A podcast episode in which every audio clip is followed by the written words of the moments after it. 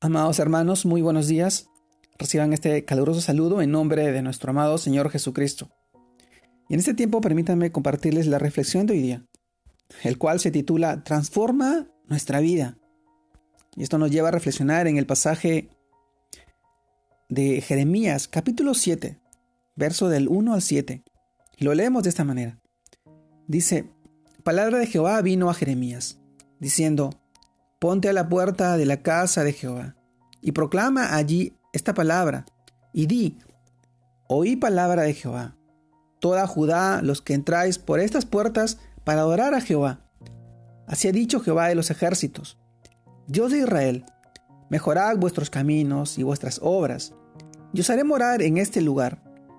No fiéis en palabras de mentira, diciendo, Templo de Jehová, templo de Jehová, templo de Jehová es este, pero si mejoraréis cumplidamente vuestros caminos y vuestras obras, si con verdad hiciereis justicia entre el hombre y su prójimo, y no oprimieres al extranjero, al huérfano y a la viuda, ni este lugar derramaréis la sangre inocente, ni anduviereis en pos de dioses ajenos, para mal vuestro, os haré morar en este lugar, en la tierra que di a vuestros padres para siempre. Jeremías capítulo 7, verso del 1 al 7. El tema de hoy día, mis amados hermanos, transforma nuestra vida.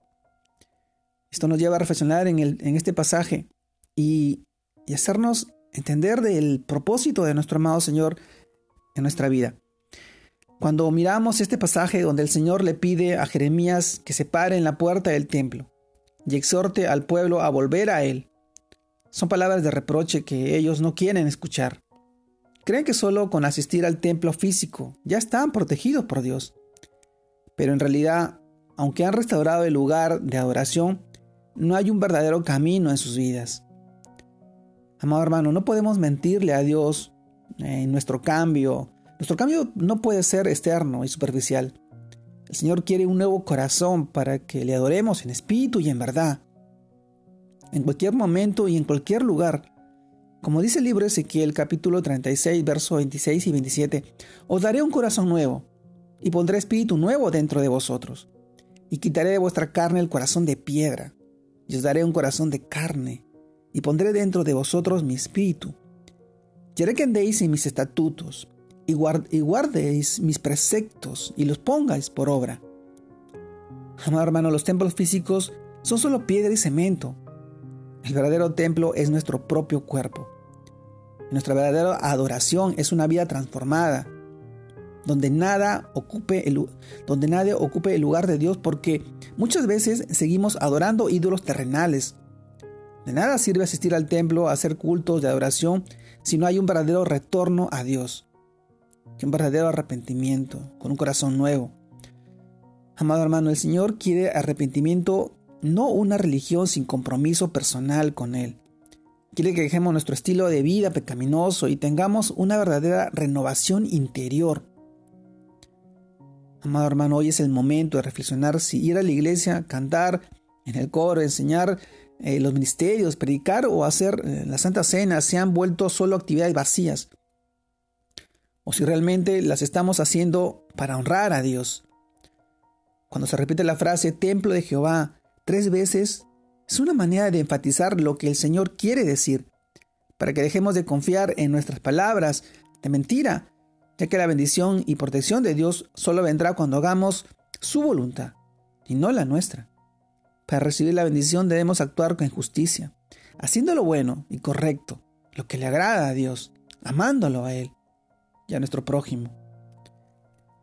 Amado hermano, recordemos el libro de Santiago, capítulo 1, verso 26 nos dice, si alguno se cree religioso entre vosotros y no refrena su lengua, sino que engaña su corazón, la religión de tal es vana.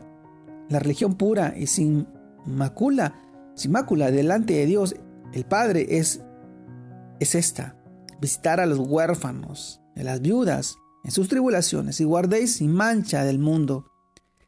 Claramente hay muchos que escuchan,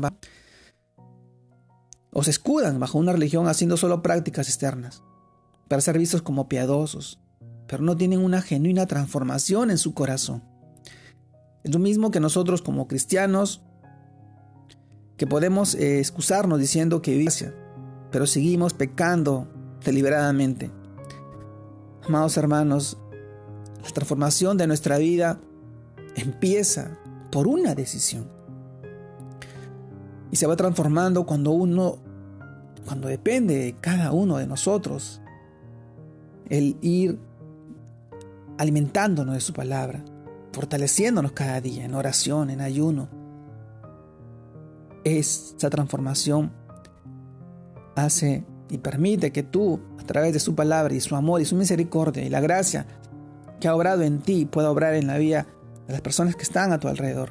Esa transformación se ve cuando tú empiezas amando a tus enemigos, predicándoles la palabra, capacitándote y preparándote para este tiempo. Una transformación real y verdadera, no una transformación externa, efímera o engañosa, que solamente busca las apariencias o el bienestar personal. Permite que los frutos de su Santo Espíritu puedan obrar en tu vida, que los dones y los talentos puedan transformar tu vida para la edificación de su iglesia. Una verdadera transformación ocurre en nuestro interior, en nuestro corazón. Él nos da un corazón nuevo para vivir agradecido por todas sus misericordias y su gracia que hoy están en ti, en mí y en todos aquellos que escuchamos su palabra y lo honramos y lo glorificamos. Te mando un fuerte abrazo, mi amado hermano. Dios te guarde y te bendiga, que sigas creciendo en el Señor, para la gloria de Dios Padre. Saludos a todos mis hermanos, Dios los bendiga.